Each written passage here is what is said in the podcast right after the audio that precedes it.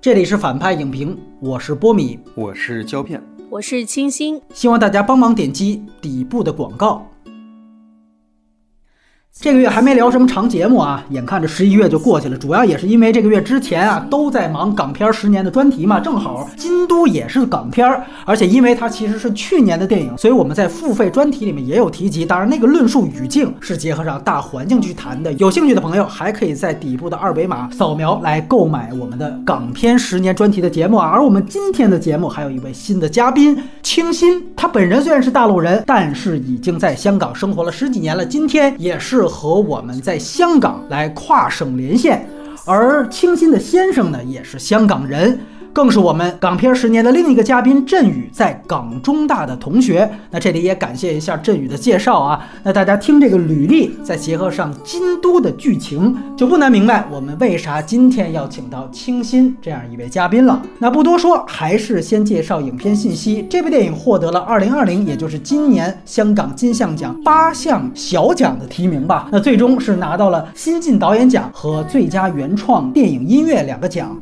此外，电影还获得了去年金马奖的三个小奖的提名，但都没有获奖。影片的香港分级是二级 B，片尾没有彩蛋。格式是二 D 数字彩色电影，数字中间片是二 K 分辨率。这不仅是一部香港电影，而且是一部纯粹的港产片。我们在专题节目里谈到过，港产片的定义是它的所有出品方必须都来自于香港本地的公司。那这个电影的特殊之处，不仅说是来自于香港的出品方，而且甚至可以说它的出品方是香港政府，因为它的大部分出资呢是来自于香港政府拨款的香港电影发展基金。这个电影因为获得了发展局首部剧情电影计划大专组的这个奖，所以呢，才获得了港发局和创意香港的资助。那关于这个计划和港发局这几年对于这种小众电影的资助，对于年轻导演的扶持。我们都在港片十年专题里面进行了详细的介绍，而影片的发行方则是近年来推动多部小众港产片的香港公司高先电影了。电影没有原著，导演和唯一编剧都是八七年出生的香港本地女性黄麒麟。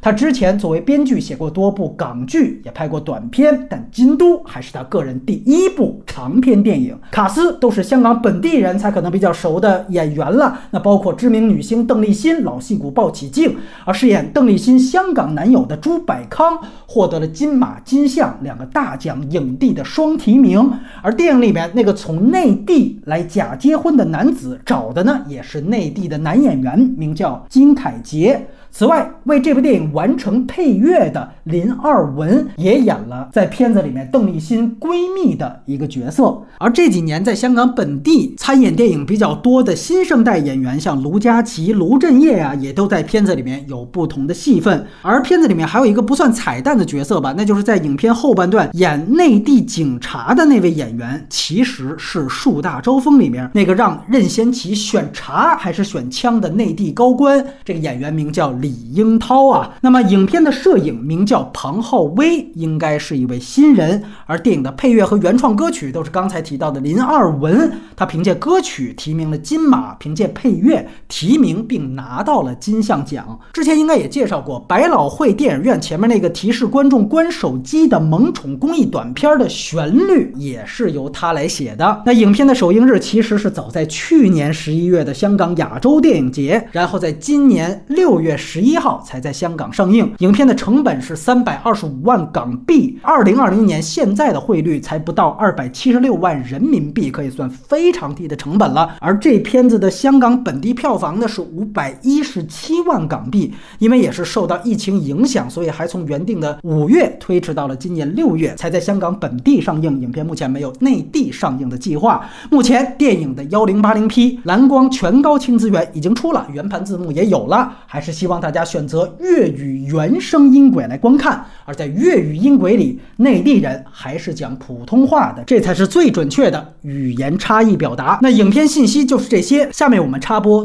打分环节的内容。我会给这部电影打七点五分。第一个是因为这是一个导演的处女作，然后我觉得应该宽容一点。第二点是我确实觉得这部电影算得上是当下香港影片中的一股清流，他所探讨的议题，包括他细腻的手法非。非常客观冷静的角度，我觉得都是值得去赞赏的。大家都知道，在当下的这个香港的这个环境底下，几乎所有的本土作品都是关于身份政治的。但是在这一部影片中间，我最欣赏的一点，其实就是他完全放下了身份政治的讨论，尽管是讲到一个陆港之间的关系，也只是一个背景，而能够非常非常认真的去探讨他想要面对的、想要去探讨的这个两性的议题、女性独立的问题。那当然，在另外的一方面，我还会给他稍微加点分，是因为呢，这是一部非常女性性主义视角的电影，我觉得这个是非常值得去鼓励的，推荐给所有女性去看，尤其是可能正在一段焦灼的关系中间，或者感到迷茫的女性，我觉得这一部影片会是一个非常好的镜子，让你去反思自己到底想要什么。按照我的一个同志的朋友他所说的，当你看完这部片子之后，你就会发现做一个 gay 是一件多么美好的事情。我打七分，近期最协调的一部香港电影。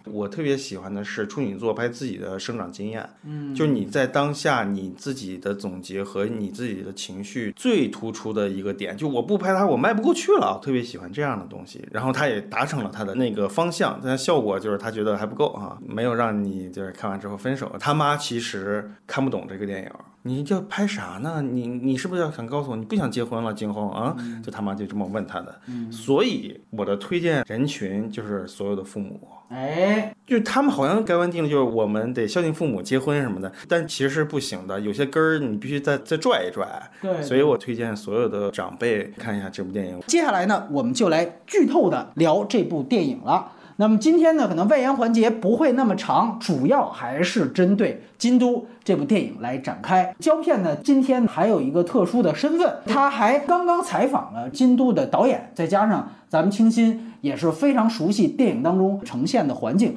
所以说啊，我来先问两位呢几个问题。首先就是我看像大陆这边的一些反馈，这几年一牵扯到两地，就会觉得这里面对于大陆人的刻画呢存在一些刻板印象，包括真正拍去到大陆的戏设置的是福州，但其实是按照惠州来拍的。关于这些细节，两位是怎么看的？先听听清新的看法。不觉得他有，或者说陆港关系不是他最重要的去关心的一个议题。我反而觉得，其实这是一部相当之。本土的一个电影，它其实它所关注的本身是香港的一些情况，中间纯粹是因为陆港的交流是非常频密的。就算你要拍一部本土的电影，你还是会牵涉到一些和陆广有关的东西。有些评论会觉得说大陆的形象是有偏颇的，我会觉得不会这么强烈。如果你看过很多的一些香港的电影，在很多的一些牵涉到陆港的影片上，你可以发现更多有刻板印象的大陆人的设置，包括 TVB 都有非常多。影片中的这个杨树伟，他的形象可能是有可能出现的。其实他所呈现的这个大陆人是稍微更正面一点的，比如比如说相对女主来说，这个大陆人他是比较主动的。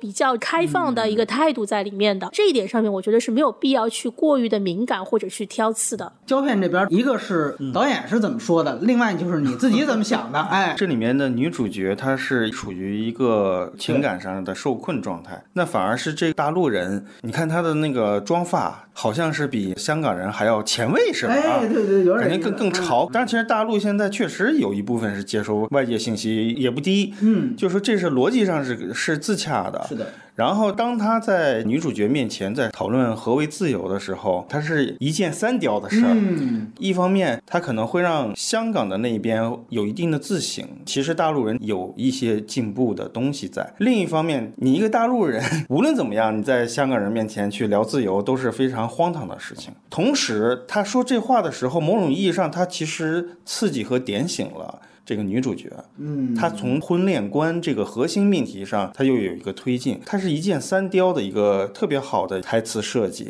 所以你要说真的是有任何偏颇的话，我觉得每一方都会有可以各自往对方去想象的一个空间。一定要说。有攻击性，那也是打平手；如果没有攻击性，他也是在还原一个状态。这个男的他说这句话的时候，他其实内心当中他也意识到自己的短板是什么。其实导演本人自己现在就是被两面加工。这个片子现在虽然是豆瓣还行啊，七点好几分，但有一些言论是非常刻薄。就他打四颗星，他说的言论都是非常刻薄的。明白了，就 是对，就说你真是丑化大陆人什么的。那边就说你怎么把大陆人拍这么好。嗯就双方其实都按照自己所认知的一种偏见去理解这个事情，哎对，所以这个问题就夹在了导演这儿。哎，是是是，大陆人豆瓣儿那人没没法讲理，但是呢，香港这边的人，包括有一些导演，都会认为你这是有点奶供啊。人家第一出发点就是想让所有情侣看完这片儿，你们立刻分手。当然，这个达不达成，这个就就就就再说。但是他的表达方向是这个，冷不齐的就现在就变成了另外一个东西了，所以他也很尴尬，甚至于很多导演跟他闹掰了。就是咱们在聊一些更大的话题里面的，有一些青年导演，香港的啊十年中的一个吧。啊，OK 啊 OK OK，就闹掰了。那个香港那边就开始翻他的履历，发现我操，你原先跟大陆合作过两三次呢，你就是这么想的，你得依靠大陆，然后你将来这片你是不是还得卖大陆啊？啊，所以这个贴标签在导演目前处境上是比较大的，再加上他其实有时候比较直接，他会说：“哎呀，大陆看盗版都不交钱的。”这话一下大陆人听了就很恶心，豆瓣上那些人就开始恶心他，就说：“你这个是电影发展基金会的首部长篇计划，你这个有什么脸去要钱？”你片子都是香港政府给你钱拍的，对对，那还不是还是中国的嘛，对吧？哎他就呃很多原则直接跳开不谈了。后边这些网友还挺有意思的，就是说只要是政府花钱就不用给钱大陆的一贯思维嘛。啊，那你这金刚川，你们应该也呼吁，就不能要钱嘛？将来所有的这主旋律电影都应该免费给大家开放，都政府花钱拍的，怎么还能管大家要钱呢？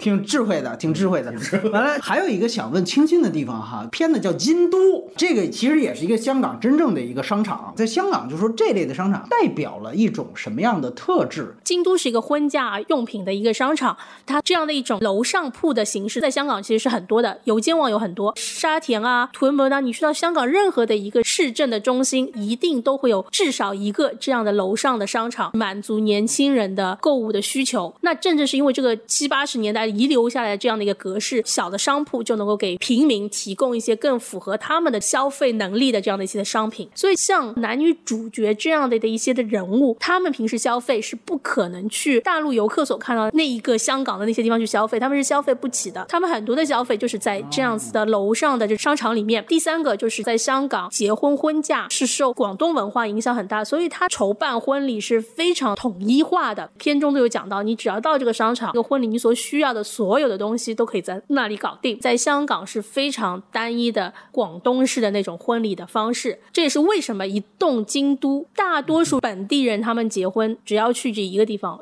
就可以搞定所有的东西。他们的婚嫁文化其实是非常传统的，婚礼的形式是没有任何太大的变化的。大家想到香港都是一些西方很现代的一些的文化，但是如果你去看香港的婚嫁传统，正正就是反映了它最东方、最保守、最父权主义的这样的一面的一个象征。导演之所以把核心的对象瞄准京都，就是在于他就住在这儿，哦他离京都的大门就只隔一条街，就啊，就拍他们家门口，对，就拍门口，所以就某种程度上，京都刺激和诞生了这么一个导演。哎，就京都的这个地理环境和它的历史性可能会比导演还要长，而且以前很少有电影涉及到专门做一个母题来去拍这个东西。嗯，同时，咱们不得规避的说，这确实是一个女性的一个东西是。的，是的，是的。其实京都里面其实还有一个侦探社，本来人剧本当中也有一个侦探社的这么一个故事在，嗯涉及到是找这个大陆人到底是在哪哎。哎哎，但是他们后来发现，这个从逻辑上来说，就是没那么麻烦，所以说把那条线就去掉，让整个故事更统一一点。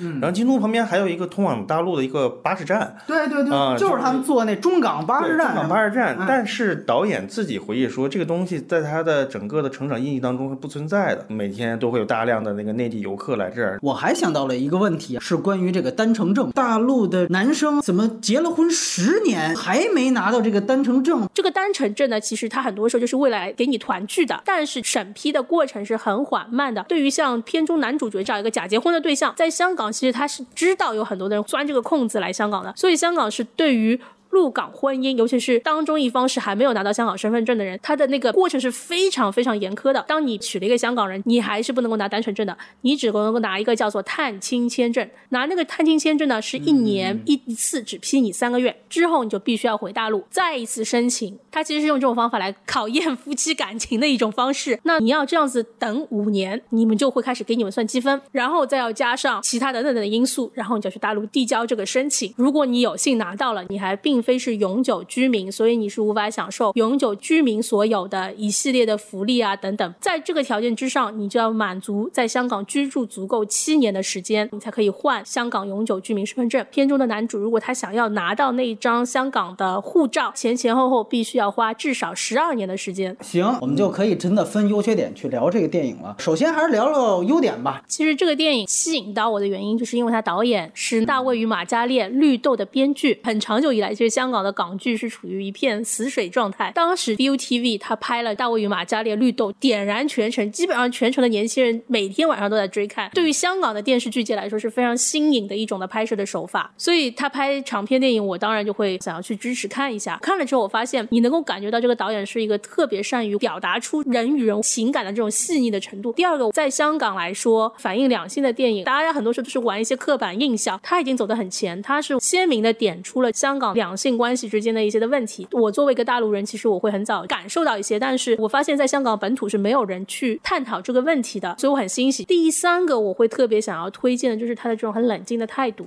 我看完真的就是觉得过于真实而引起不适。他虽然加入了陆港关系，但他没有被这个而误导。就是很多的导演，一旦你要好像加入一些大陆人、有香港人，马上就有很多的想法、很多的观点就冲了出来，然后你就开始在想我要怎么去铺排。但他没有。他很客观的去呈现，我觉得这是一种很平等的态度。跟青青说的其实很相像的优点，假结婚这个事儿一开始的时候就是他浸会大学的同学跟他提出来的，要不然咱俩就结婚。这个人混的也不错，就是导演。就是说这里面所有的参照和故事脉络都是有起点的，包括他从小到大家庭很保守，想让他赶紧结婚，就跟大陆一样，对他全是包围着的，他平衡的特别好，不会让人反感，但他又全都是主观，里面有些小技巧的东西也很好。他其实有好几个议题在里面。假结婚是一个，嗯，大陆人观点这是一个，它本身女性觉醒它也是一个，落脚点其实是在这里，然后再加上他对京都的观察，那么多信息点就放在他一个人身上，但是他最后整体出来的时候是非常自洽的。虽然它是一个小品格局，它没有那么多宏观，就这三个角色代表了很多东西了，但是呢，你会觉得架构非常清晰，也在于他一直做编剧这么多年来，他潜移默化当中对这些东西其实是有概念的。他其实刚开始参加首。部电影计划是那个沦落人导演推荐他去的。哦，是陈小娟，陈小娟他们是朋友，然后陈小娟就说这个计划太棒了，都是女导演，然后一去就中了，中了之后，然后就拍了这个戏，而且他拍这个戏的时候一直是不知道自己要拍什么的，他是在三十岁生日那天躺在床上，可能睡到了快中午的时候，屋子里已经一片通红了，就是咱们电影里看的那个屋子，对对对，那个就是很很邪门的一个，就是他那个外头光反射到他家就是这样。啊，看着跟恐怖片儿有点恐怖片似的，但是就有诡异的是，但是他家就那样。郭子健他家也这样，所以郭子健看完那片说：“你是不是住太子？你是不是住那？”郭子健一听那个噪音环境声，他就听出来了。然后他们住的很近，这些一系列东西。那天早上他一醒来，就一睁眼，三十岁生日那天，他就飙泪了，说：“我怎么那么挫败？三十岁了，然后不行不行别了。”然后他妈可能还得要催婚什么的，他马上从床上爬起来，当天开始写这个剧本，写了大概半年左右的时间吧。我觉得他是身上也是有一股劲儿的，可能是女性吧，对这种。劲儿，它不像男性直接要把它放大，它是那里其实我觉得是在咀嚼的，是在构建的。本质上来说，整个电影的性别议题是大于两地议题的。嗯，我觉得这个电影如果说最大的一个亮点的话，它呈现的年轻人的焦虑这一点，既有香港本地的特色，就像刚才清新给咱们介绍的一样，又有整个同年龄段年轻人的普遍焦虑。你比如说这里面我们看到非常具体的就是鲍喜静演的婆婆的这个形象，非常。具体父母催生，包括双方就因为怎么办这个婚宴、准婆媳关系的这个问题，这些其实通通都超越了所谓两地啊地域的这个特点，这也是能够让更多的人看这个电影能够引起共鸣的地方。你包括他对里面这个男性的塑造，我为什么说他的性别议题是大于他两地问题？就是这样的男性，他所具备的很多的特点，不是说只有香港的男性港男才有的，很多人都有这样特质，妈宝男啊，有点直男癌，对工作不太上进，本质上在两性关系当中还有一点控制狂的色彩。当把他这种具体问题呈现出来的时候，我相信这些问题通通是超越地域的，只是通过地域的一些呈现，让它更加具体化，或者说能够更增强这种焦虑感。你比如说小两口蜗居在很小的房间内，一早上起来就是装修噪音，夫妻吵架，邻居都要敲门。年轻人蜗居的这个问题是在很多地方都发生的。看起来婚姻故事跟这个电影好像都是挺一碗水端平的，但是那些我们也分析过，婚姻故事你仔细看，它要是有一个男女区别的话，它可能男的稍微还重一点。但是从这个点来说，它显然是一个女性视角。整个这个电影描述的最清楚的一件事儿，其实就是女主角决定离开这个男主角的过程。你要说人物弧光，这个是最为清楚和完整的。你开始你看它第一幕是什么呀？是这女主角发现了一只龟翻身了，结果人家给她拿错了，强买强卖。它体现出这个人物的犹豫不决。被动，他被动，就是那男的说：“哎呀，就这只了，四十五。”他说：“我没要买啊，你四十五。”他就掏钱了。就通过这场戏，你就能写出这个角色起始人设就是一个很被动的角色，甘愿于在生活当中作为被支配的一方。不仅说男那边有傻逼地方，他自己也有需要去觉醒的地方。整个这个电影从这鱼缸开始，你就能明白，这个楼对于这个女主角就是鱼缸，困住她，她就是那只龟。这是一个放生过程。他们家那一整套的奇葩的事儿，这女主角都打算忍。未婚夫都这么看她手机，她都忍。最后发现是他们报警镜把她那只龟给扔了。她从那一刻就要决定，我他妈就要离开这一家子了。她最可以涵盖刚才我提到这个主题的。就是脱不下礼服的这场戏，就讲我们说怎么让京都困住这个女生，她不愿意去摆酒嘛，她是因为摆酒被鲍举镜拽着去试这个礼服，试完说啊差不多了，咱们要脱了吧？旁边人说那咱们先先照张相啊，非得让她照一张算是定妆照，她给男朋友让他去拍拍照，翻他的包，翻出了那个假结婚的证，结果他拍完照那边正翻包呢，他这准备第二次脱，完了那边炸毛了，炸毛之后他要需要去解释啊。结果这礼服没脱下来就被男主角给拉走了。也就是说，他有一个非常重要的道具，就是这个礼服。他明明不想穿上，但是通过这两次反复，这个礼服他脱不下。所以这是一个脱不下礼服代表的一种束缚。而且你看这场戏，你就能看出之前他对于这些人物的描绘有多细致。一来是这男主角，他开始也不想来。如果说这里面有一个刻板的描绘的话，我觉得也不是对于大陆或者什么陆港的刻板描绘，它其实是一个女性对于男性的刻板描绘，就是他是一个妈宝男。我结婚也不是我自己。想接，是我妈要结婚，所以他在这场戏有一个特别明确的一个前戏，是他问邓丽欣，他说你这试的差不多，我还想回去打游戏机呢。当然，你可以说这也是很普遍的一代宅男的一个很大特点。你就是我媳妇穿什么，我这都可以不在乎，我完全是为了我妈愿意要摆酒，那就摆。可是。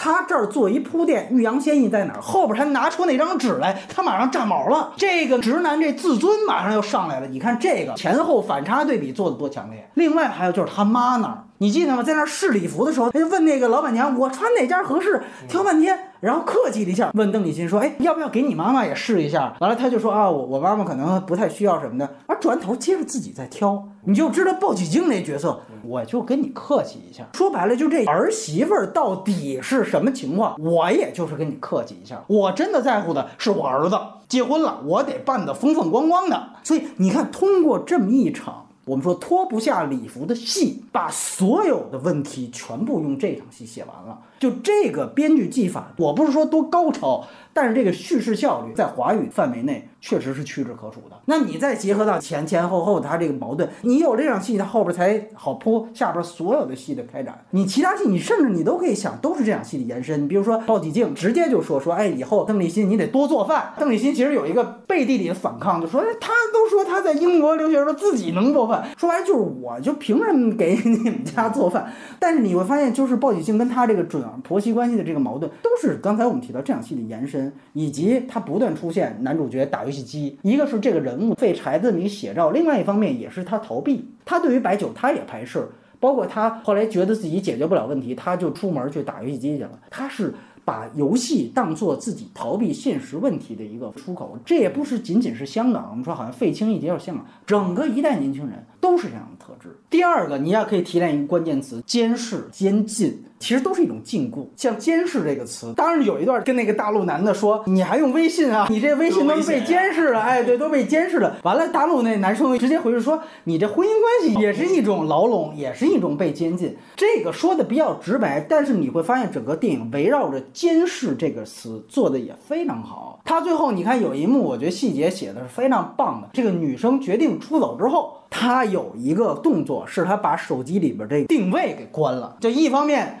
他对于大陆这环境，因为他当时身处大陆嘛，香港人他就觉得挺肝颤的。另外一方面，他的未婚夫在床头的时候翻他手机，其实就是看他去过哪儿。通过这个手机的定位，这个其实是一个很惊悚的东西。他本质上在说，或许陆港两边的年轻人都被某种形态被监禁。那么，其实最后他完成的就是对这样一个监护环境、监视环境的出逃。可能大家会对这，因为你说这什么微信被监控，你这黑大陆的，哦，黑不黑？这是大家问自己的一个问题啊。但是我想说，无论大家怎么去理解这个细节，它本质上都是为了女主角最后关闭定位这个人物的心理脉络去铺垫的，而这个脉络更是一种感情的脉络，摆脱一种所谓婚姻观对于一个人自由的钳制和这种监禁啊，所以这个跟他从这个京都出逃走完全一样的动作，很多体现叙事效率的地方，包括第二场戏，他跟男主角见面，他肩带露出来了，男主角几次主动整理。邓丽欣的肩带，把她直男的这一方面呈现出来，就是她最后通过台词说出来那段，就是宁可你被车撞死，我也不愿意你跟另外一个男的好。他把这种直男自尊心，就通过这一场露肩带的戏也写得非常清楚。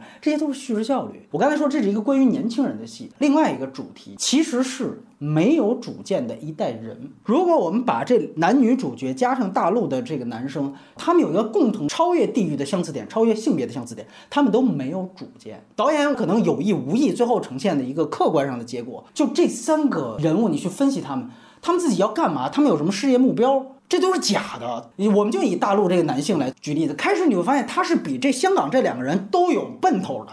我就要拿这个身份证，然后他就说：“那你你拿这身份证干嘛呀？对吧？你有屁用啊？”他说：“你以为我愿意待在香港啊？我拿你这当个跳板，我拿你身份证，我移民美国。你看他是看起来最有主见、最有人生规划、职业规划的一个人，可是最后怎么样？哦，因为有了一个孩子，而且明确交代是一个男孩儿。”啊，重男轻女，可能开始第一个晚上被得知了，非常抗拒，你这是不是拿这事儿讹我？怎么怎么这那个？结果你第二次再见面，踏实了啊，我不走了。他其实也是本质上随遇而安的一个人。嗯，到了一定年龄，三十多岁，看来事业上还没什么奔头，尤其是这个单程证什么还下不来。那基本上这边，哎呦，无意中又有一个意外怀孕，那我也就这样，而且也不觉得我就痛苦了，我被禁锢了。你看站台。他对于赵涛这样一个人，最后就在税务局上班了。他其实是一个非常悲剧化的呈现，通过个体呈现那一代人嘛，就是理想之死嘛。但是你看，其实这个导演他并没有那种说我对你大陆的这一代人就怎么样了。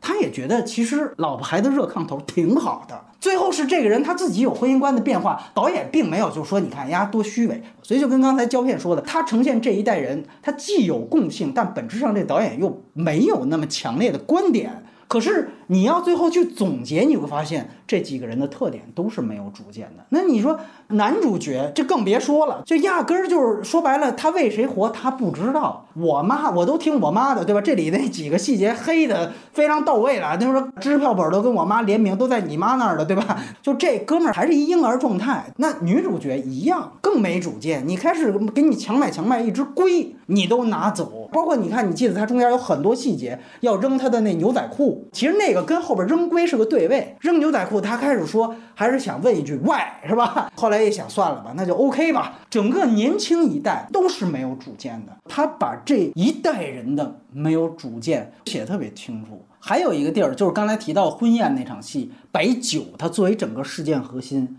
其实还有一个电影，大家可以去对比一下《喜宴》。喜宴也是假结婚、行婚嘛？哎，同性恋行婚，假结婚之后，朗雄他们来到这个美国，也是年轻人不想摆酒，完了老头老太太非要摆酒，结果因为碰上这个原来老部下，整个呈现了一大段摆酒的奇观。但是你注意到李安当时的重点在哪儿？重点在父亲身上。所以为什么说那个片子叫父亲三部曲之一？他落在朗雄到最后说举手投降，都是说老一代的华人。对于这个西方的，无论是同性恋意识，还是说整个对于西方文化，你是否有一个接纳态度？可是你看到京都这儿，我描绘的是年轻人，而且不仅是年轻人，我把这个重点放在了年轻女性身上。所以我觉得这也是一个值得注意的一点。那于是乎，你看鲍喜静，她就相对来说成为一个刻板的婆婆的形象。但是相对来说，假结婚的年轻一代女性就会成为叙事的主角。你说《喜宴》里边假结婚的那个大陆来的女性。他的立场或者他的心路想法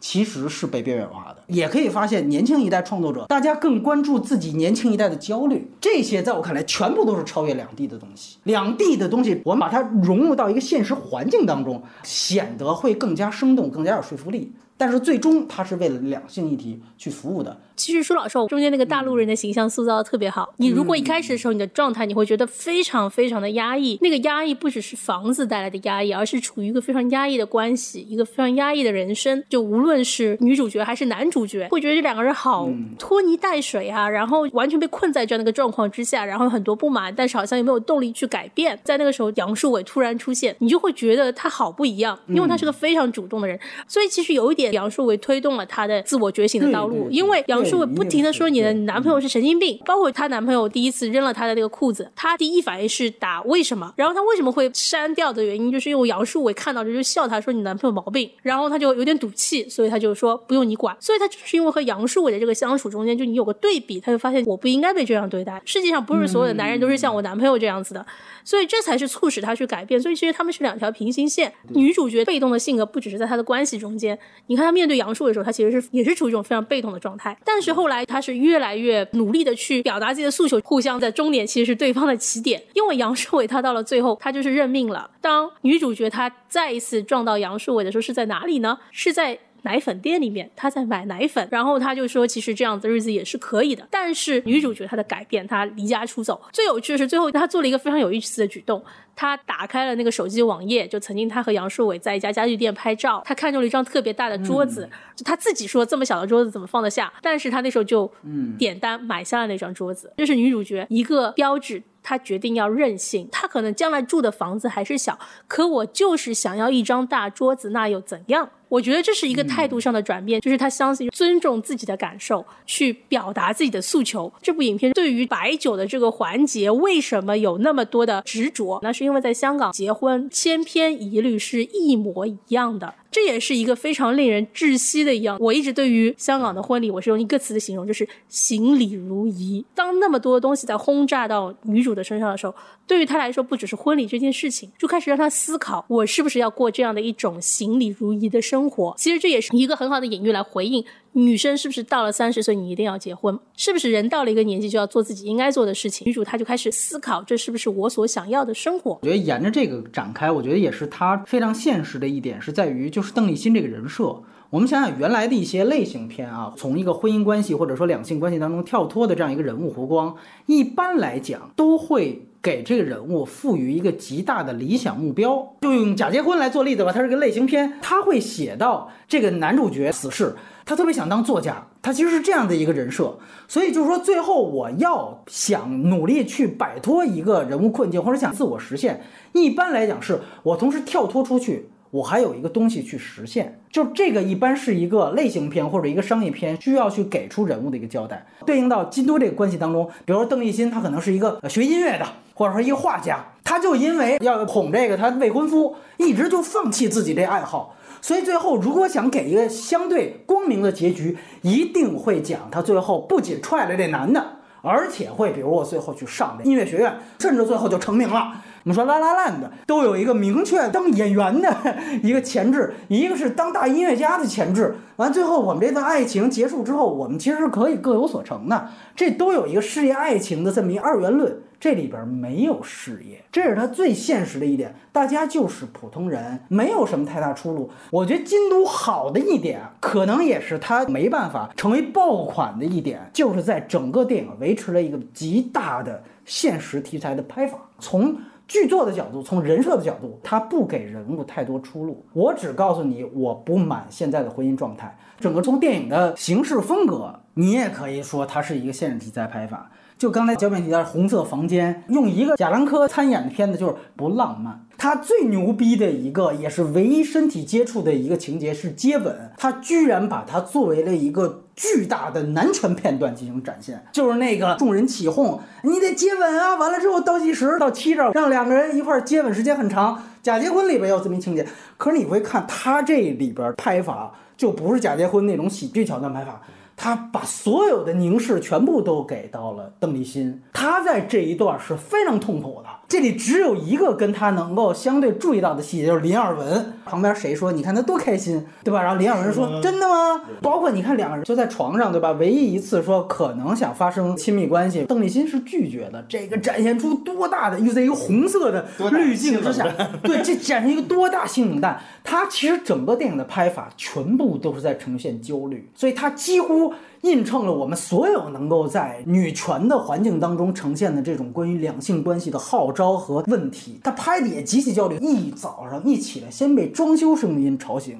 但分一个类型片，哪怕假结婚那种拍法，哪有这么拍戏的呀？我举一例子，你看《摘金奇缘》，他开始呈现这两个人坐头等舱，两个人在一个那个双人床上在对话，那个背景音是没有的。大家都坐过飞机，你头等舱你也不能免于噪音。这就是一个小妞电影的拍法，可这电影，哪怕我在一住房环境当中，我那个噪音当当当，包括你看成建男的拉屎不关门，这些你说特别现实吧？黑宅男，对对哎，香港那种老的房子，它可能就是排风问题啊，可能各方面都有问题。当然也成建了嘛，上下水这都有问题，你上还漏水，就该漏地方不漏，不漏地方全漏，排风问题我就只能把门开开。但是你这个女生又没办法其他地方躲，因为房子小，所以她全部都是在呈现这种现实的焦虑感的东西。如果说导演的目的就是这个，那我觉得他基本上算无所不用其极。你现在看起来有一些幽默桥段，其实导演设计也不错。就是你看他呈现最后两个人写那个婚帖那场戏。应该是那男的也是个影迷啊，虽然他现在也是打游戏了，不知道他是不是也呈现这个影迷现在都成为游戏迷的这么一个转换。但是你看他呈现，反正贴满了电影海报，有一张我觉得用的最好的。是俩人写婚帖的时候，男生也是跟女生说：“你怎么用圆珠笔？这逼那个特别龟毛的这么一场戏。”后边是暖暖内含光的海报，那款海报是金凯瑞，他那个表情正好是个翻白眼的表情。通过这场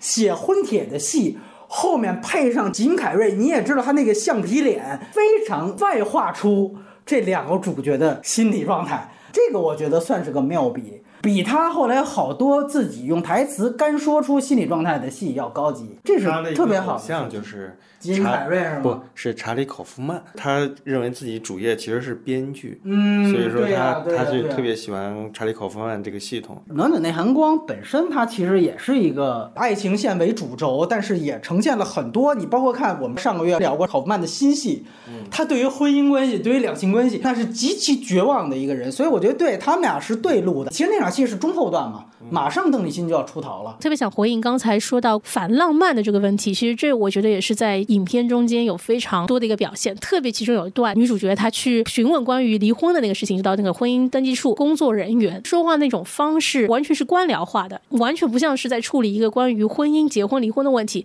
就包括邓丽欣前面有一个妇女，应该是去办离婚的，然后就问她说：“那你那个有没有分居证明啊？你有没有这个那个文件啊？你要回去准备啊，然后填这个表格。”你可以看到她是。用这样的一种反反讽的方式揭示出一个真相，那就是婚姻它本身就是一件非常非常不浪漫的事情。包括他们要搞一个很大型的婚礼，其实都是为了来赋予婚姻一个看上去更加高尚的一个理由。但是导演就用一个非常直接的方式，赤裸裸的去揭穿当代的社会，就像香港，它是一个高度专业化的社会，任何的感情，不论你是结婚、离婚，它的总结就是一打一打的文件。这也是作者他为什么会很反婚姻的一个原因，就是他其实看穿了婚姻其实就是一种民。事的结合，经济的交易，两个人的结合中间其实包含的都是一些官僚性的一个程序。另外，关于其中的一条暗线，影片一开始的时候，女主角的那个中学同学，她叫 Mabel，她好像曾经是跟林二文还有女主是一起住的。然后，当他们两个人第一次在试婚纱的时候相遇的时候，你可以明显感觉到他们两个人之间是非常尴尬的那种互动，很微妙。那个问题好像都带点刺，比如说问啊，你是不是还住在原来那间房子里啊？女主就说没有啊，我已经搬去跟男朋友住了。包括对于女主质疑到了这个年纪还不结婚。不做应该做的事情的第一个人其实是 Mabel，她对于女主似乎有一种暧昧的敌意，包括在之后我们也看到女主她曾经有坦诚过，为什么她会搬出家，没有再继续跟父母一起住。她说是因为她的父母不认同她当时交往的对象，所以呢，从这些暗线当中来考虑呢，我非常怀疑女主她本来是一个同性恋，而 Mabel 是她的同性的伴侣，但是可能是因为社会的规训或者是现实的原因，他们两个人就越走越远，然后就互相就淡了。所以如果把这个考虑进去，你会发现女主她不是从一开始就很温顺，她可能曾经也是有一个叛逆啊或者自我独立的一段的经历，可能是因为社会的规训或者不知道是什么原因，而让她变成了今日的这样的做出这样的一个选择。我印象中她是不是好像是高中上的是女校？你说导演本人是吧？对啊，你是不是跟这个是有关系呢？当时你可以注意另外一个细节，当他还没有发现假结婚的这个事儿的时候，他的未婚夫以为他真的是要跟林二文一块儿去大陆玩儿，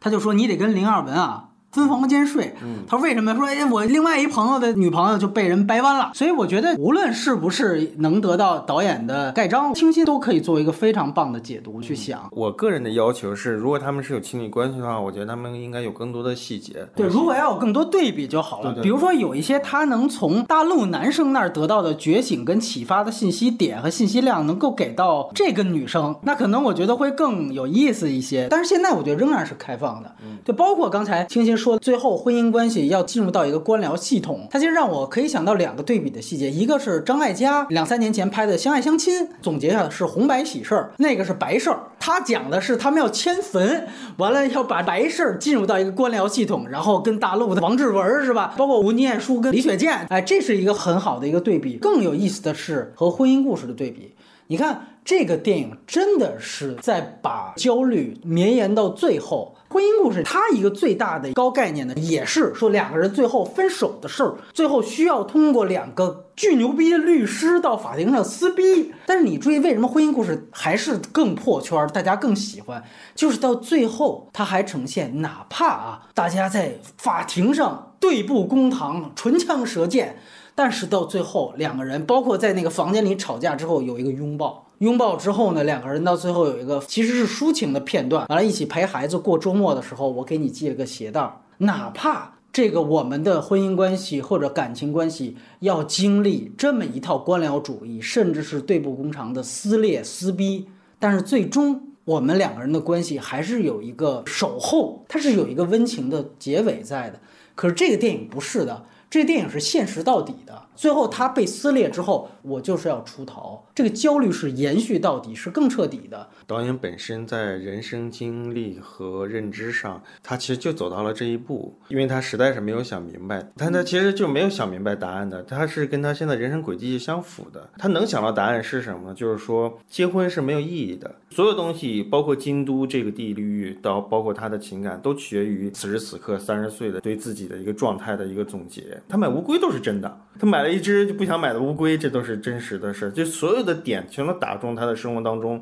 其实我们听到这些细节，在八百篇年轻导演的访谈当中都能看到。送我上青云，那也是一个女性导演哈，好像也是嘛。说我这个经历是我也得过病，完了那个经历我也遭，就是你会发现，包括你看任何青年导演，尤其第一部戏、第二部戏，无非是把自己的生活经验放进去。但是在我这儿哈，我就看你实现成果。其实我觉得这里还是有个高下。你可以说跟张艾嘉有高下，跟人家婚姻故事有高下，但是相比青云也有高下。我觉得就是大家实现起来哪个叙事效率高，这是你的技法的东西，是你的戏剧实现的东西。包括邓丽欣，毕竟她还是一个角色，她不可能真的是导演本人。行，我觉得优点部分聊差不多，我们也来谈谈缺点吧。还是我们女士优先。第一点就是，我知道很多的女性观众，她在看这部电影的时候，对于男主的处理就是觉得特别特别的爽。他基本上是囊括了所有你可以想到的男性身上的缺点，比如说妈宝啊、直男癌。其实呢，我在零八年刚到香港的时候，就已经听说有一个非常有趣的一个花名用来形容香港的年轻男性，就是彼得潘综合症。就是说他们是不愿意长大，就算是他们事业有成，但是他们在心里面就觉得我还是个宝宝，所以我不想承担任何的责任。这部片子就是非常非常真实的还原了一个很典型的彼得潘综合症的男主角的这样的一个形象，并且就是大家批判，但是它里面的点实在太集中了。就是如果作为女性来说，很多点让我真的超级爽。但是你倒过来想，其实你会觉得有没有必要要铺排的这么密集？其实会让这个男主角的形象变得非常的面具化，反而显得有些不太真实。那第二点呢，就是整个结局就垮了。前面的铺排特别好，就让你非常非常的深信女主她的性格，反而会让你在最后觉得说，怎么会突然一下子她就改变了？她遇到了杨树伟之后，去了一次福州，突然就是因为一个龟的问题，她啪一下子突然一下就变得很强硬。她其实在后面的部分衔接去解释这个女主改变做的是非常仓促的，这样的一个情况也发生在了大陆人的那个男生的身上。就是他一开始出来的形象，他应该是非常让人印象良好的一个男生的形象。他一直都非常清楚的说，我是要去香港，然后我之后要去美国。然后他在十年之后没有的任何出路的情况底下，突然之间女主又找回来了，他又可以继续去进行他的这个移民的这样的一个过程。突然因为他的女朋友怀孕了，也是突然一下子整个形象都变了，这也是需要交代的一点。为什么他会放弃了他已经预谋了十年的这样的一个计划？大陆人假结婚会给人一种工具人的感觉。为什么会有这个故事？纯粹是为了服务女主的这样的一个觉醒的过程，也是因为假结婚这件事情造成了女主和她的男朋友之间最大的一个爆点。所以呢，他的形象这些间接的一些话语的形象，其实是非常呆板，是非常的平面的。所以说老实话，其实我是有一个私心的，就是我希望之后会有一部《京都二点零》，从那个大陆人的角度来拍一下杨树伟的故事，整个故事就会立体丰满很多，而且更有趣。我跟欣欣想法差不多，工具啊、脸谱啊都是存在的，尤其是香港这个男朋友，他其实累积感不够，就是他都重复性的。就像是一个密集的我的奇葩男友的这样的一个吐槽合集，是这样的，他一定是在心中罗列了男性的弊端，然后把他们列成一个序列，大概什么时候安插，什么时候做一个巨大的一个情感核心。就其实他们那个争吵那一段，我就觉得还不够我想象中的那种激烈，就是没有叫唤啊叫唤，其实达不到要分崩的那么一个程度，就不如那婚姻故事那段大吵架是吗？对对，而且他感觉其实是有一点点胆怯的在描写这种东西。包括两个男生撞见了之后的那个矛盾，按理说大有文章可做，但他其实在街头就弄个意思就收场了。包括到最后的时候，他还想把这个男的描写的好一点，坐车乌龟对吧？坐车离开，然后那男在外面去找，这他一下又变成了一个另外一种电影的操作，不是这个电影里面他自信的东西，让大家觉得哎呦这男的也有好的，他好执着呀，他没出轨也没干什么坏事儿，你说他遭那么大罪，然后哎，这其实浪漫主义的东西啊，就是这个细节。其实很有意思啊，就是说，如果从一个一贯的女性视角来看，这个细节其实也可以被当做槽点看。你可以说，这个男的到最后还认为扔龟的事情只是一只龟的事情，嗯，这正是他被抛弃的原因。他的拍法是陈可辛，陈可辛原来有一个 电影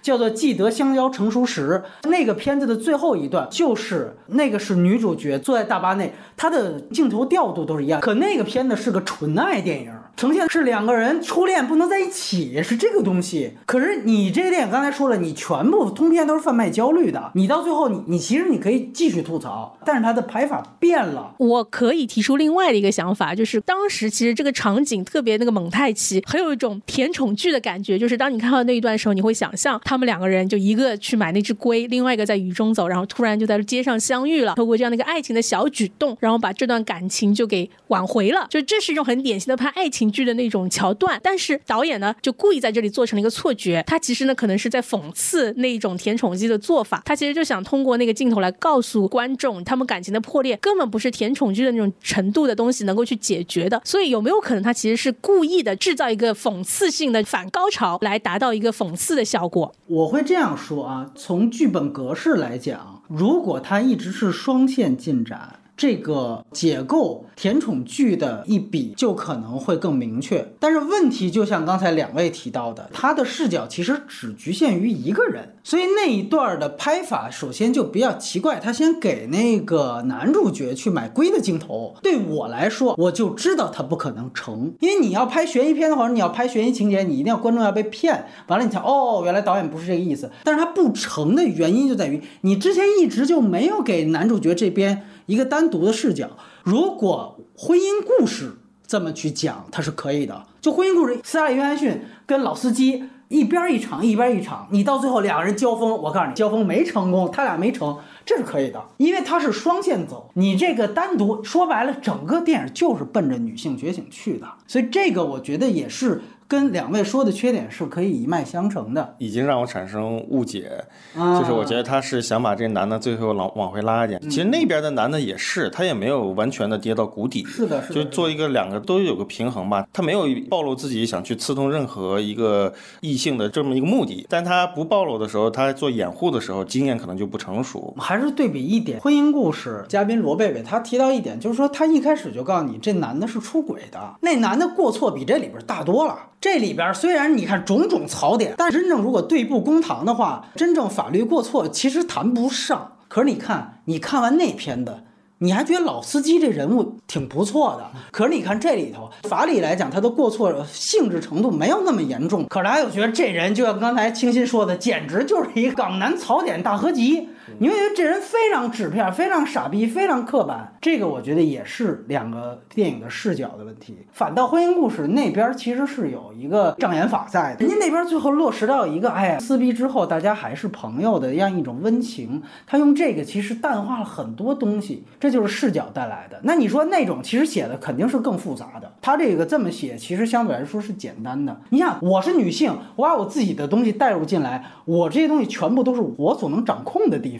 唯一一个我想写男性买龟这个情节，它超出这一点，你就觉得不太对了。就是说，两个男性都是工具人，他这个京都只能支于邓丽欣，他支离不了任何其他这个片子当中的任何人。当然，刚才金星说到一点，就是说这个大陆男性他怎么就变化了？他这里面其实给的这个反转，这个逻辑是通的。他就说了，因为他生的是男孩儿，完了你又再加上他其实呈现的是一个。呃，相对农村的这样一个环境啊，他就这么写你了，他拿你当一个工具人，完了他就立刻觉得，那我是不是就得可以传宗接代了？那你要从这个地久天长里边花了三个小时呈现的王景春来看，感觉大陆是有这样的 男性存在的。反正反正香港人拍你觉得是黑，但我觉得他在逻辑上是成立的，生男生了。我就不去美国了，这都是很现实的事情。呃，尤其我周边的很多朋友也好，就大家原来就很确实很高调，但是到最终你一旦有一个稳定环境，大家就还是比较求安稳。反倒觉得就是说有一些女性她她很内向，她永远不说一些很理想很高调的东西，但是她可能反倒最后就是怂人出豹子，姐们儿就走了。可是清新说的这个问题，尤其是前后比例的失调。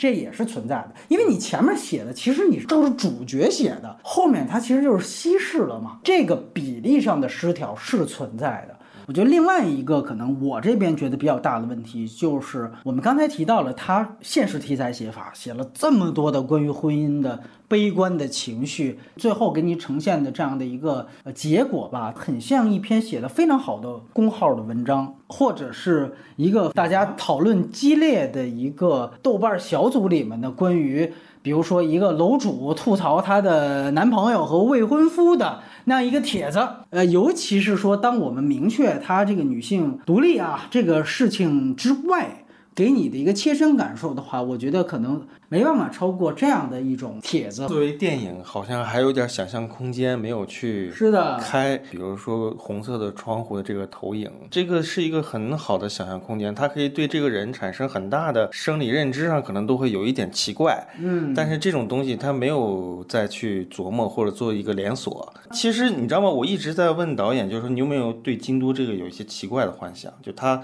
不仅仅是一个对婚姻很恐惧，他曾经拍过一些镜头是恐怖。镜头，因为有人说京都都有很多还没有出生的宝宝小孩站在这里来挑选他们的父母。哎呦我靠，这个李丽华的鬼魅系列是吧？太牛逼了！然后他也拍了一一些那个，这京都里面有一些公仔的这些镜头，就是晚上回家的时候，那个邓丽欣看到这些公仔就吓尿了，然后就赶紧跑了。他也拍了这些镜头，后来他发现插不进去，但其实可以做一些形而上的一些投射。对你，包括你像这种镜头如果出现的话，它其实更多的是一种生育焦虑，这个其实都是让维度会更丰富性，包括清新的这个解读会非常好，就是说她会不会原来是一个女同志，这个其实都会直指一个问题，就包括那场在床上的戏，任何什么事都没有发生的那场，现在叫睡素觉是吧？其实都会问这个女性对于性的态度到底是什么？现在我们是外围的来说，邓丽欣嘛，这个形象是一个性冷淡的形象，她在很多戏里面都是性冷淡的形象，你在《空手道》里面性冷性冷淡形象，但是她没有真正讨论性这个事情。我们再进一步去想，就这个港男他对性的态度是什么？这其实都有大有空间可以寻，也可以写的很直男癌，就是很多直男会认为，你就比如说双方吵架解决不了的，我们来一发这个事儿，来一发就解决了。但你知道这个港男他不一样啊，他发现这个问题之后，他出去打游戏机去了。也就是说，他的这个直男其实是个草食男人设，但你看他其实是笼统的，就因为他的视角不在男性方面。其实这里有个细节要留意到，那就是当时他们两个人吵完架之后，男主在打游戏，然后女主出来安慰他，男主他就想要去吻女主，但是女主她是。抗拒的，但是呢，当他看到男主哦，你不想让他吻，他就有点不高兴的样子的时候，他又主动的去吻了这个男主，然后吻着吻着，他们两个人就应该发生了性关系，而这也是整个电影中唯一暗示他们曾经发生性关系的，因为在下一幕你就看到男主就是第二天早上他躺在床上就是没有穿上衣，然后女主就当时就换衣服准备要去福州了，在这里呢是女生她自己首先采取了主动，那一次其实是邓丽欣非常有意的一个补偿措施，她就觉得啊，毕竟。这件事儿是吧？我没告诉我男朋友，那我就哄他吧。就这一点上，他其实解释了邓丽欣已经具备了很强的主动意识了。就之前她其实一直都是被动状态，她都甚至可以主动的去在婚内 PUA 她的男朋友了。但是还是那句话，就是说你其实可以进一步的去说，年轻一代就是性生活的频率啊，尤其到。两个人好之后两三年，这个频率会大幅降低，这在很多的情侣身上都可能出现过。就这些其实都是非常好可以展开的空间。这电影其实就是点到为止了。导演做减法做的不错，但是他就失去了很多其他方面的展现空间。你要想把其他议题加进来的话，当然需要更高超的写法。那导演做了一个更保守或者一个更保险的方式吧。刚才说的红色这一点其实是非常好的。如果在有间望住过就知道，在屋子里的这种外面的霓虹灯的光线，这种光污染是一个非常常见的现象，这是非常赛博朋克。但是另外一方面，其实这个红色是可以联系到另外一样东西的，就是所有和中国婚嫁有关的东西全部都是红色的，这是整个京都的一个气氛。但是呢，其实红色是一种喜庆的颜色，在我们中国的文化里面。所以呢，其实，在这一点上面，其实如果想要做一些衍生，完全是可以把一个让女性感到恐怖窒息的这样一个。很像鬼片那样的一个红色，这样的一个暗淡的气氛，和大喜大庆的这样的一个红色做一个对比，非常喜庆的结婚这样的一个红色，可以是成为对于女性来说的是一个枷锁，甚至是一个噩梦。对，然后我还是附议一句刚才清新说的关于结尾这个事儿啊，的确，他最后在手机上买桌子是一个编剧要跟前面的细节结合的一点啊。刚才呃，清新说这是一种任性。你也可以说，他在一个政治正确的语境下，这一种我总算不用看男朋友眼色了，然后我就要呈现这个。但是呢，我觉得可以有另外一个对比，就是毕业生啊，这是个老片儿哈，到最后其实呈现的是小年轻儿达斯汀霍曼跟他的真正的真爱私奔。你看，这也是一个呐喊，但他留了一笔，是两个人坐到私奔的这公交车上了之后，给了一个巨大的一个长拍镜头。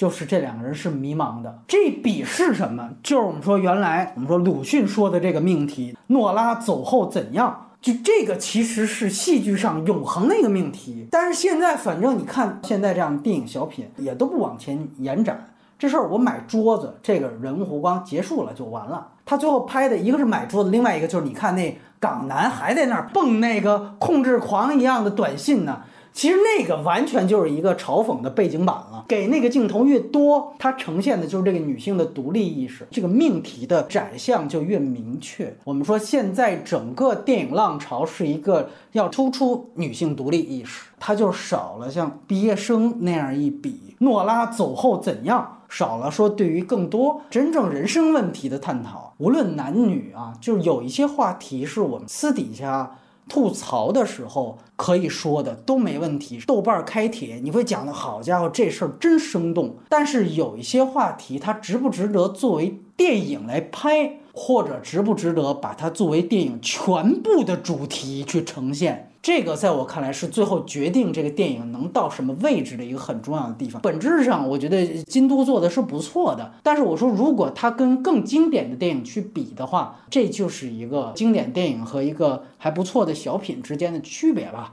我觉得所有的这些缺点都是在于它第一次突发性做导演的缺点产生的，准备不足，思考的节点不同。他其实，在片场他不是一个真正的有导演身份感的这么一个剧组的存在。我这也知道，可能像有一些女性观众会觉得这个写的会非常好啊，对于男生的吐槽。但是我相信这个其实也都是你们已知的。是的，我觉得我们作为大陆人看，还有一点新鲜感是，它好多香港东西都是还有新鲜感的东西。比如说，我可以通过清新这边了解到，但是从他他自己的角度来说，其实他给的太多都是已知的东西。我作为一个男性，我都知道这些男性的缺点是已知的，他没有太多未知的东西，没有给我们说我看完这点之后有振聋发聩的。所以为什么我说性啊这些东西，它其实是一个隐身的东西。它可以带来更多的思考和更多的呈现。最后一点时间，在京都前后，我们也会推出一个专题，谈到这十年香港电影的全回顾。在这回顾当中，我们也会发现这十年呢有很多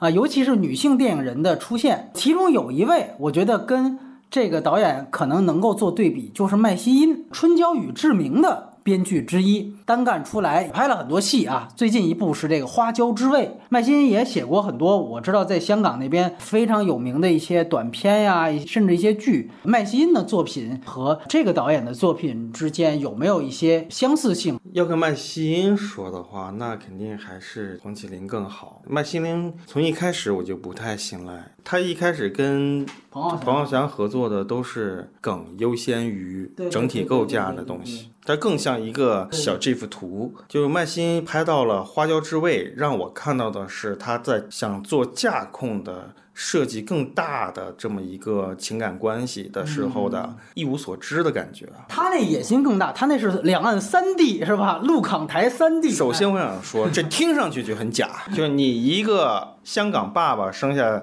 仨女儿，然后分别居住在大陆、香港跟台湾，其中还有一个。同性恋，然后有一个呢，他现在是跟老人相依为命，比较稚嫩。然后一个是港女郑秀文啊，这一听上去，这拍成霹雳娇娃吧，我觉得可以。对我觉得，我就就非常没有信赖感。然后里面所有的情感的架空，真是让我觉得有点不可思议。你如果真的相信这个东西的话，我觉得你你还挺无趣的，就给我一种这样的强烈的感觉，是非常无趣。以前你小东西还挺有趣的，我觉得那感情都非常的让我嗯找不着点。那你要说跟以前的香港的爱情片的对比，他们大部分其实都是架构在一种流行元素上的。陈可辛他技巧很好了，真要看一个故事说甜蜜蜜，其实我们曾经在那里相遇过，就这种哎玛丽苏的东西，这些东西你说起来没人搭理，对对对，但是你看起来人家他妈的镜头运用就是牛逼啊。那张曼玉往回走，你要强化她往回走的这个冲动，她要回来，她就要亲黎明，黎明在车里，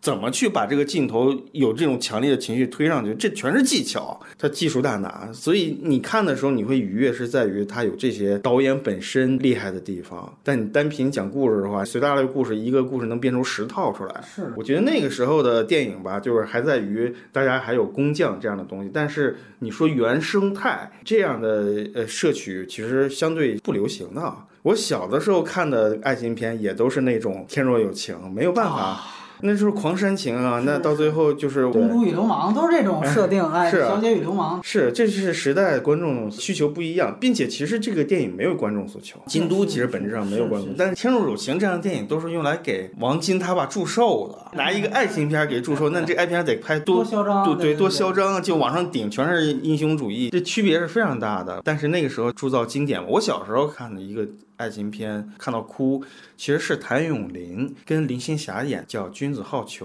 那里面就有一个幻想，就是说那个林青霞好像是要嫁人了，谭咏麟也是个机车党似的人物，内心当中在想，我操都不行啊，你不能走啊，就内心就在想，幻想自己拿着摩托车就咣就撞到了那个出嫁那个车上，然后自己就撞进去了，然后就死在那儿。他想的是这个东西，然后最后其实并没有实现，现实是有落差的。那个时候让我就是我突然间不知道。莫名怎么就哎我操，这就是爱情，都是他妈得死的。告诉你，爱情都是都是跟死亡很接近的 啊！你就得以死来证明，你其他没有再高级的东西来证明。那就是浪漫主义玩意儿，或者说商业化的东西。那个时候，哪怕做婚姻，都是跟家庭、合家欢上面做，哪怕是呈现富贵妻人，对吧？也都是这种。大家相对活得还可以吧？所以住的宅子虽然也没有像现在说那还有七十二家租客，对对对，但是大家好像就活得还有。有认同感，还有本港精神什么的。现在是大家没有这个主心骨之后，你就会迷茫。你一迷茫，所以你看点什么都都迷茫。其实通过其他电影，我们也可以去更加明确跟校正这个电影到底处在什么位置。你比如说，我也想提另外一个电影，就是《过界男女》这个片子，就刘嘉玲和陈坤主演的，当时还入围到了这个戛纳一种关注嘛。香港电影这十年唯一一部入围戛纳正式单元的电影，杜琪峰的《盲探》只是展映哦，那在香港就要过界。都没有男女啊，是在大陆上映的时候感觉得找点事儿，然后完了之后 弄这。其实其实陈坤跟这个刘嘉玲什么都没有发生，他们是这个主仆关系。他核心事件跟这个京都很像，就陈坤他那边的大陆媳妇儿是这个田园演的嘛，他要来大陆生孩子，你看他也是要给孩子留一个身份的，在香港的这样一个故事。整个电影也是焦虑感扑面而来，可是你会发现那个电影真的就是在讨论政策的差别所给底层人带来的这个困境吧。中间有些情节设计也是现在看非常非常生硬的啊。陈坤有一个香港的前女友，是正好是在医院工作，明明可以帮他的现任开一个证明，然后人家就是不愿意帮你。这里面等于呈现出了一个港女对于大陆人的这样一个不算漠不关心，反正人家为什么要帮前任呢？他就等于构建了这些关系。他当时有一个动机。是二胎，但你到现在你去想，整个这个电影呢，它的时代局限性也是非常非常大的。然后你会发现，那个电影它聚焦的点可能就是两地的差异。人家名字叫过界啊，它就是以边界这个事情来作为一个核心概念。那你从这个角度来说，它的。情感啊，人物啊，建立啊，脉络什么的，就都是其次的事情了。你看京都，看似是个假结婚的故事啊，单程证啊，大陆人是否还对香港身份有关注的这个事情。但从另外一方面，你会发现它其实更多的是谈婚姻的，因为我们会有在这个专题十年专题当中有一章。单独去谈港产片，然后港产片这其中对于大陆的展现的变化，在那个时候我们可能会更多的也把京都作为一个参考，跟其他片子对比，在那个时候我们可能会更多展开关于身份政治的讨论。我也非常同意清新说的，但是就现在的这个维度而言，你会发现它其实更多还是关于两性议题。你也说它也不是类型片，对吧？我这次你知道我还特意去回顾了一下《假结婚》那个电影，因为当时那个也在。好莱坞是个爆款啊，真的是同一个题材，完全不同的拍法，最后呈现气质是完全完全不同的。R 级喜剧的是吗？对，但是其实又不是 R 级，但它确实是一个喜剧，性性梗梗，但是没有死侍那么过分。出乎意料，他后来我觉得为什么成为爆款？假结婚也是因为它整个那个电影是比较合家欢的一个基调，但那个片子呢也有时代局限是在哪儿？它毕竟它是一个霸总，但是霸总是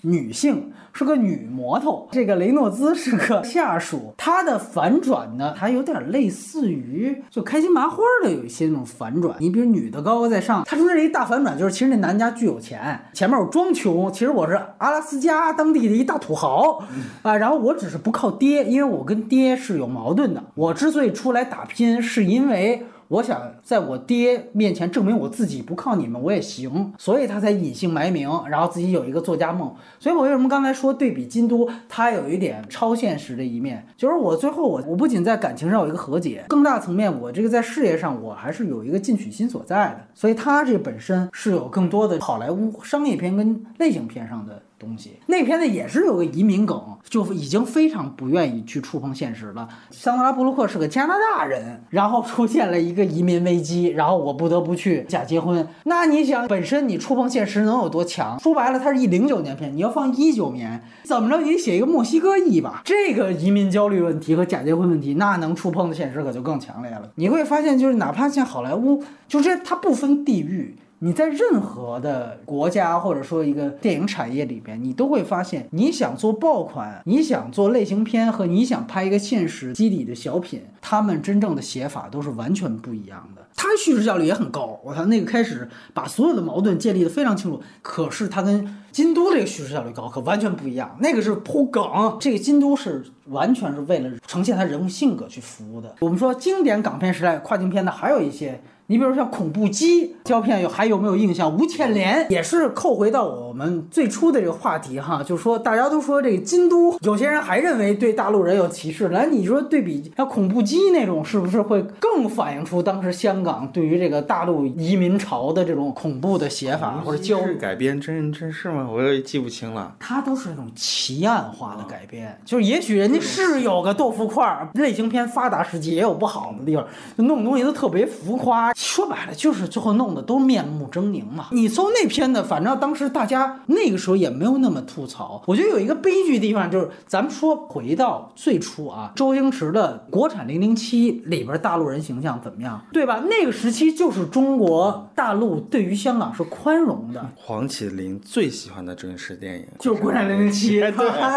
对对对，但他可能就是说没有那么强的一个总结或者是解构自觉性什么的，就是我看的那个电影对大陆就怎么认识，然后把这里面想象成一个那么一个东西，嗯。但其实就是说，也许潜移默化当中会有这样的一个方向出来，而且其实，在涉及到那大陆的那个公安那个形象的时候，是应该加一点什么样的东西的在那个人身上。对对对对对。然后我当时本能的就想，你这个也没加，其实你要是换成欧文杰，哎，对对对，他一定会加很多。他就说，欧文杰就说我谄媚大陆，他已经跟我。割席了，吵吵过架了。你说他有自己的优点，但他也有自己的一个特别大的一个局限性。对，这很有意思。然后最后问一下清新，我不知道你对之前港产片的这个大陆人形象，其实，在早年，比如说八九十年代那些港片中间的大陆人的形象是非常刻板的。尽管未必是出于恶意，那我觉得一个很大的原因是因为当时香港人拍摄这些陆港有关的题材的电影，他们更重要的是要去探讨的是香港人他们该如何看自己，所以他们把大陆人真的就是当一个工具人。所以你像表小弟你好也这样一些非常非常落后、非常非常刻板的这样的一些的脸谱化式的人物，在近十年来说，反而这样的一个现象确实少了很多。第一个是因为那个陆港交流多啦，第二个我相信一个很重要的原因是因为背景发生了变化。当下很多的处理陆港的电影，它所探讨的话题已经不再只是 focus 在港人自己身上，它已经是变成去探讨陆港之间的这个交流，我们该如何去看待对方，这个意识是不同的。比如说许鞍华的《天水围的夜雨雾》，源于真实事件，一个。娶了一个。大陆的性工作者，然后和自己原来妻子离婚，然后又失业的这样的一个男性，张静初所扮演的这样的一个大陆的移民，他本身是个性工作者，然后他有个很真实的经历，然后又跟了这个男人来到了香港。在这个故事中间，包括在大一路向西中间，他们所有的故事是非常真实的去面对当下的陆港的矛盾和陆港的交流。其实他都没有像之前那些影片这样子非常刻板的去说大陆人就是这样这样这样这样，反而他们会是去认真的去思考，在这一些的刻板印象之下，我们到底怎么样去认识大陆人。比如说，尤其是天水围的夜雨雾，反而在那个时候的年代，其实，在社会中间，对于大陆人的刻板印象远远多过于影视作品所呈现的。所以，他其实用这一些的影视作品去回应这种对大陆人的刻板印象，然后提出说，其实你要看当下真正的这个受歧视、受压迫的最底层的，反而是这些大陆来的新的移民。呃，因为我们知道，当时很多的香港对于大陆的女生都有一种污名化的现象，称他们为北方佳丽啊、北姑啊，都是捞女啊。呃，一路向西的故事，它其实也很有趣，它会告诉你说，你们觉得是大陆的女。生风骚。